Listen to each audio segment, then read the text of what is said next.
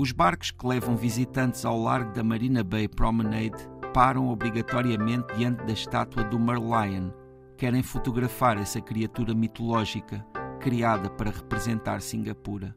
E de facto, o grotesco desta personagem, com corpo de peixe e cabeça de leão, acaba por dar evidência a uma das principais características desta cidade-estado: a mistura.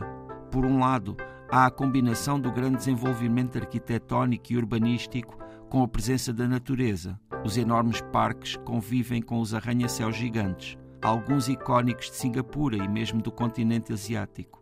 Existem também os jardins verticais, edifícios com as fachadas cobertas por vegetação meticulosamente cuidada.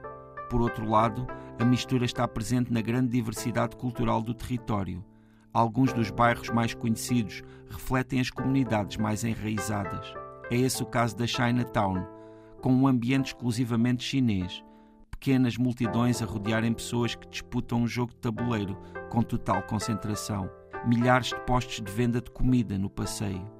É também esse o caso de Little o cheiro a caril, as mulheres com os seus saris coloridos. Essa diversidade tem também uma correspondência ao nível religioso passamos por templos de tradições muito diferentes a poucos metros de distância. A rua onde tudo se mistura é a mais famosa, Orchard Road. É o endereço dos maiores centros comerciais de Singapura, que simultaneamente estão entre os maiores do mundo. Nesses ambientes artificiais, de uma forma que não se afasta muito do ambiente controlado que encontramos em todo o território, a amálgama que constitui Singapura apresenta-se higienizada, organizada, com todas as regras a serem cumpridas.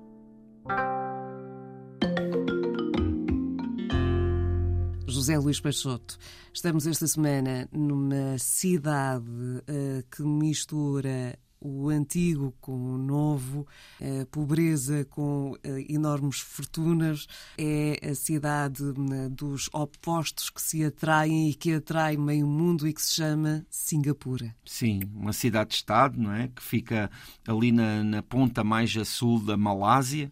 Uh, e que tem bastantes ligações com a Malásia. Uh, aliás, uma comunidade importante de Singapura justamente são os malaios, não é? Essas uh, pessoas que normalmente são uh, muçulmanos, mas também tem outras comunidades importantíssimas e que, que são muito visíveis na, na, na cidade-estado de, de Singapura, como é o caso dos chineses ou, ou do, das pessoas de origem indiana. E às tantas, como ao longo dos anos foi ganhando cada vez mais espaço na área financeira em termos mundiais, portanto acaba por ter todas as nacionalidades ali sim, sim, misturadas. Claro, claro, claro, claro, também existem todas as outras origens, mas é, estas são as mais visíveis e as mais marcantes. E na verdade é até curioso a forma como elas vivem, uh, portanto, em convivência, sendo que também os espaços de cada uma, de cada comunidade, são bastante marcados, não é? E inclusivamente uh, existe algo, o inglês, um pouco como idioma de, de comunicação, mas uh, não é que as pessoas falem inglês perfeito. Normalmente essas pessoas utilizam o inglês até para falar com, com outras pessoas que também também vivem ali Servem em Singapura e que são originais de Singapura. De ser uma capital internacional. Mas a grande comunicação é dentro da própria comunidade, onde as pessoas falam justamente o seu idioma. E isso é, é muito marcante. Uh, mas uh, a ligação com a Malásia também tem o seu quê? Até porque fica bastante perto de Malaca, que também é um, um espaço que tem uma ligação tem grande com, com, Portugal. com Portugal.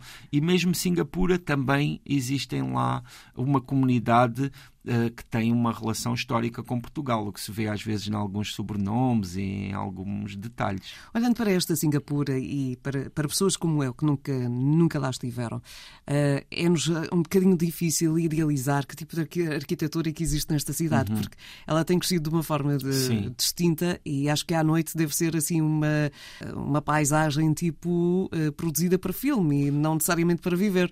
Mas lá está, tem a parte utilitária também, mas é uma uma capital desenhada de uma forma completamente diferente. Sim, existem alguns edifícios em Singapura que são muito icónicos. Um deles é um hotel que é o Marina Bay Sands e que é muito icónico, é um dos, dos símbolos de, de Singapura.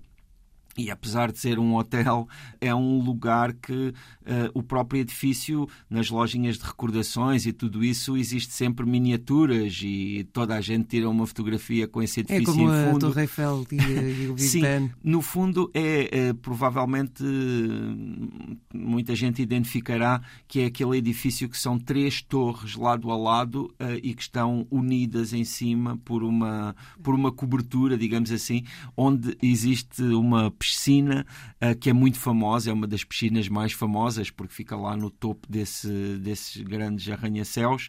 E, eu nunca nadei nessa piscina, mas já estive lá ao lado dela, porque tem um bar onde é possível ir. E hum, esse, Os, os, hotéis os como esses, que são assim um bocadinho esquisitos.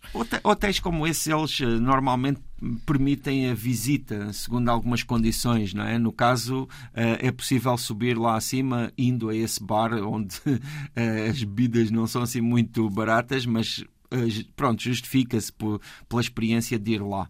E esse é um, esse é um exemplo. A partir daí, por, eh, claro, tem-se uma vista extraordinária de Singapura e também se pode ver muitos dos edifícios icónicos de Singapura, que são, eh, os, hoje em dia, os mais marcantes são sobretudo os arranha-céus. é? Essa é a imagem que toda a gente tem de Singapura, com alguns arranha-céus que devem ter sido, pronto, grandes eh, oportunidades até para os arquitetos que os conceberam, porque obras daquelas são fazer ali. incríveis, não é? Só são aprovadas ali também, em Sim, termos de design. sim, de- imagino. Há um quê de loucura naquela Imagino, arquitetura que imagino depois que seja. combina. Claro, ter, ter, como arquiteto, ter uma obra daquelas deve ser um feito, não é? De, de, de uma vida. Tu estás, estás a falar sobre, sobre um dos aspectos de Singapura, portanto, eh, a questão dos arranha-céus, eh, a nova arquitetura que invadiu, invadiu a cidade. Contudo, abres esta crónica eh, com uma vista do barco eh, e uma fotografia que é eh, quase obrigatória. Certo, que é a estátua do Merlion, que é essa figura que é uma espécie de mascote da cidade e que foi criado justamente para isso. Ou seja, quando foi pensado, já ele não, não tem uma história prévia, ele foi, foi partiu de, uma, de um concurso público, ah, mas pegou realmente. E hoje em dia as pessoas todas fazem as suas fotos lá diante dessa estátua eh, onde está esse animal que tem corpo de peixe e cabeça de leão e que está a, a- a lançar um jorro de água onde toda a gente tira fotografias. E também é um dos, dos das miniaturas que muita gente compra, não é? Os ímãs de frigorífico, as, as camisolas, toda a gente compra com, com essa figura, que é um, um dos símbolos de, de Singapura. E que efetivamente ah, ali, vamos ver, eu acho que em muitos aspectos é até curioso que sejam assim uma figura criada dessa forma, especificamente e com uma certa artificialidade, faz também bastante sentido, porque uma das coisas que nós também não podemos ignorar em Singapura é o seu caráter artificial, porque embora existam lá grandes parques e, e espaços de natureza fabulosos e também se tente até que às vezes que a natureza seja integrada nessa selva não é, de betão que é a cidade, ainda assim tudo também é muito artificial. Nós sabemos, por exemplo, aqueles detalhes que são reais, de não haver, por exemplo, pastilhas à venda, porque isso vai contribuir para a sujidade da cidade. É uma cidade completamente imaculada, onde o- os passeios não têm um- uma sujidade, onde, onde qualquer ah, detalhe do, do mobiliário urbano que se estraga é reparada logo imediatamente e onde tudo funciona ah, de uma forma assim, quase como um relógio, não é? Os transportes públicos, tudo isso. É, é uma cidade também muito cara, ah, mas é uma cidade que com algumas exceções, ah, existe, ah, pronto, tem, tem gente também com um nível de vida muito elevado. É claro, nós sabemos que por baixo desse, não é, dessa, dessa pronto, desse, De- de- desse que é mais sim, visível, existe também outras vidas, não é? Estou-me a É. lembrar, por exemplo, do caso, de um caso que na Ásia é muito, muito que, está muito difundido, que é o caso das, das amas ou das empregadas uh, filipinas, que são mulheres que vêm das Filipinas, muitas vezes para, para cuidar de crianças ou, ou para fazer serviços domésticos e que uh, muitas vezes vivem nas casas das pessoas onde trabalham e têm horários quase de tempo inteiro, não é? quase de 24 Sim. horas por dia e que pronto e que muitas vezes uh, se prestam a alguns abusos. Ainda assim, de um modo geral, uh, Singapura é conhecida por ser um dos lugares com um nível de vida mais alto do mundo. Não é? Ora, nem mais. Ficamos então com estas indicações, uh, com uma cidade, uma capital mundial cada vez mais, eh, eh, principalmente quando estamos a falar de mercado de capitais. Sim. Esta é uma cidade a incluir. Sim, sim. Não há volta a dar. Sim, sim. Na Ásia, influi a Ásia, influi a Europa, influi a América, a África, todo o mundo. Ficamos por aqui neste Tanto Mundo. Para a semana, há mais uma visita.